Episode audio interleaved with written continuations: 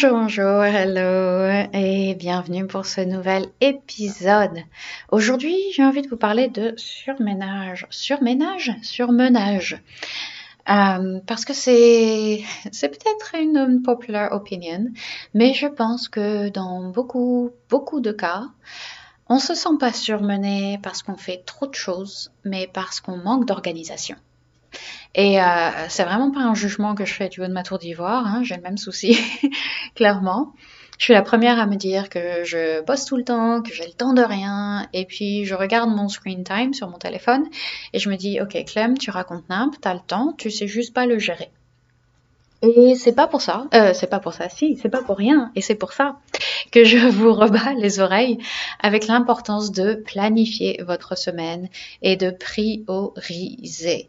Prioriser qui, fun fact, est un mot que je déteste euh, parce que parce qu'il n'existait pas jusqu'à récemment, mais que euh, on en avait besoin finalement. On en a besoin alors je l'utilise aussi maintenant.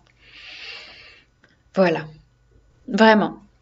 Essayez euh, ces petites méthodes euh, dont je vais vous parler dans l'épisode d'aujourd'hui. Faites ça la semaine prochaine et dites-moi que vous n'avez pas déjà l'impression d'être moins surmené. Ok? On, on, se lance, on se lance.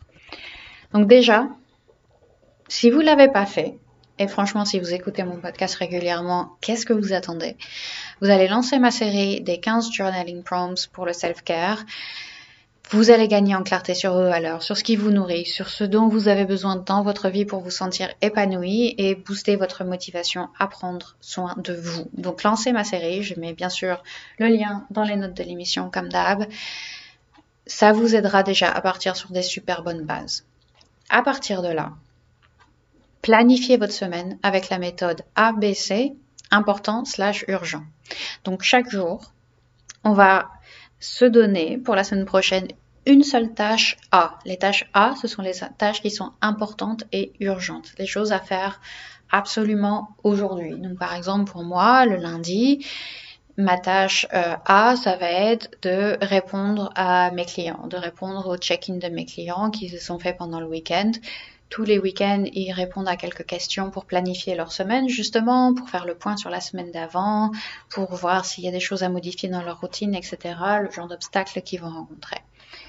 Et moi, le lundi, euh, mon travail, c'est de leur répondre et de m'assurer que, voilà, ils, sont, bien, euh, bien pour leur semaine, leur semaine sera bien lancée, elle se, elle se passera bien parce que tout est clean. Donc c'est ma tâche A. C'est important et c'est urgent. Je ne peux pas la faire un autre jour.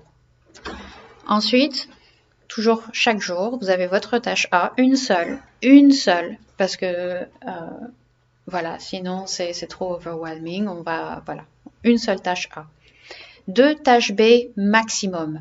Les tâches B, c'est important mais pas urgent. C'est des choses qui, euh, voilà, qui sont importantes mais qui sont pas urgentes tout simplement. Que c'est pas la fin du monde si on les fait pas aujourd'hui, mais c'est quand même super important. Ça nous fait avancer dans la bonne direction.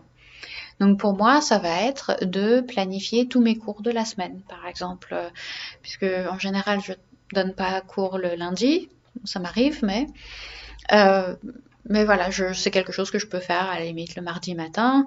C'est important parce qu'il faut bien que je, planifie mes cours. Euh, mais ça peut attendre encore un jour. Ou bien écrire ma newsletter. Voilà. Planifier mes posts sur Instagram. Voilà. Des tâches qui sont importantes, qui vont faire avancer euh, Yoga with Clem dans le bon sens, mais qui sont pas urgentes. Et des tâches C, en bonus, des tâches qui sont ni importantes ni urgentes, des choses que euh, c'est bien de les faire, ce sera bien. Par exemple, euh, enregistrer euh, plein de podcasts en avance pour que comme ça, je me sens, je me sente pas pressée par le temps. voilà, je sais qu'il s'écoule naturellement au fil, des semaines. voilà, c'est préparer un peu l'avenir, me, me, donner un peu d'espace pour la suite. Des choses que je vais faire si j'ai encore un peu de temps une fois que j'ai terminé mes tâches A et mes tâches B. Voilà, et on fait ça pour tous les jours de la semaine. Ensuite, on utilise Google, euh, je crois qu'en français c'est Google Agenda, Google Calendar, comment, peu importe, un, n'importe quel agenda, ça, ça, ça, fonctionnera. Mais en gros, j'aimerais que vous bloquiez des heures de productivité, des créneaux de maximum 1h30, où vous allez, euh, vous allez dire, bah, par exemple pour ma tâche A, 1h30 le lundi matin, mes check-in. Si j'ai besoin de plus d'une heure trente pour faire mes check-in, euh, je vais me mettre une petite pause de 15 minutes et puis à nouveau 1h30 pour mes check-in. Et la chose qui est vraiment importante ici, c'est de mettre les choses dans votre calendrier, vos tâches A, vos tâches B, vos tâches C, de, ne pas vivre dans votre tête, en fait, et de mettre les choses à plat. Parce que c'est quand toutes les choses vivent dans notre tête et qu'on doit toujours y penser, qu'on doit se rappeler des choses, qu'on ait peur de les oublier et que inévitablement on en oublie une quand même et ça nous stresse. Voilà. Mettez les choses à plat dans votre calendrier et planifiez votre semaine pour ne rien laisser au hasard et pour ne pas laisser la vie venir foutre le bazar dedans. Voilà, je me, j'ai dit foutre le bazar parce que je voulais pas dire foutre le bordel pour pas jurer, mais finalement j'ai dit foutre, donc euh, voilà, tant pis. Aussi important, vous avez mis votre période de productivité, mais mettez aussi les activités de repos dans votre calendrier, les moments où vous récupérez, où vous faites des choses qui vous font plaisir, votre yoga, vos déjeuners avec une amie, votre sieste. Mettez aussi ces moments-là où vous prenez des pauses, où vous vous régénérez. Et c'est aussi hyper important parce que c'est les premières choses qui sautent quand on a trop sur quand on, en a trop, quand on en a trop dans notre, dans notre to-do list, quand on a trop de choses à faire et quand on laisse les autres gérer notre calendrier pour nous-mêmes. Donc, mettez aussi vos activités qui vous font plaisir. Et donnez-vous un peu de buffer aussi, bien sûr. Résistez à, à, la tentation de faire la tâche A du lendemain. Très important. Donc, ces deux points-là. Donnez-vous d'abord un peu de buffer. Donc, ne mettez pas bien sûr une tâche après l'autre dans votre calendrier. Laissez-vous euh, une demi-heure, euh, parfois euh, un quart d'heure, une demi-heure de, battement entre, deux activités. Et effectivement, donc, si vous avez une journée où vous avez terminé votre tâche A, vous avez peut-être terminé vos tâches B aussi et vous avez grave envie de commencer la tâche A du lendemain parce que euh, bah, parce que voilà c'est quelque chose qui euh, hmm, attendez je réfléchis parce que je suis en train de changer d'avis en disant ma phrase. Mais si ouais si quand même je vais me tirer une seule une seule. Hmm. non Ok, on oublie ça, oublie ça. Vous pouvez faire un petit peu la tâche A du lendemain si vous le voulez.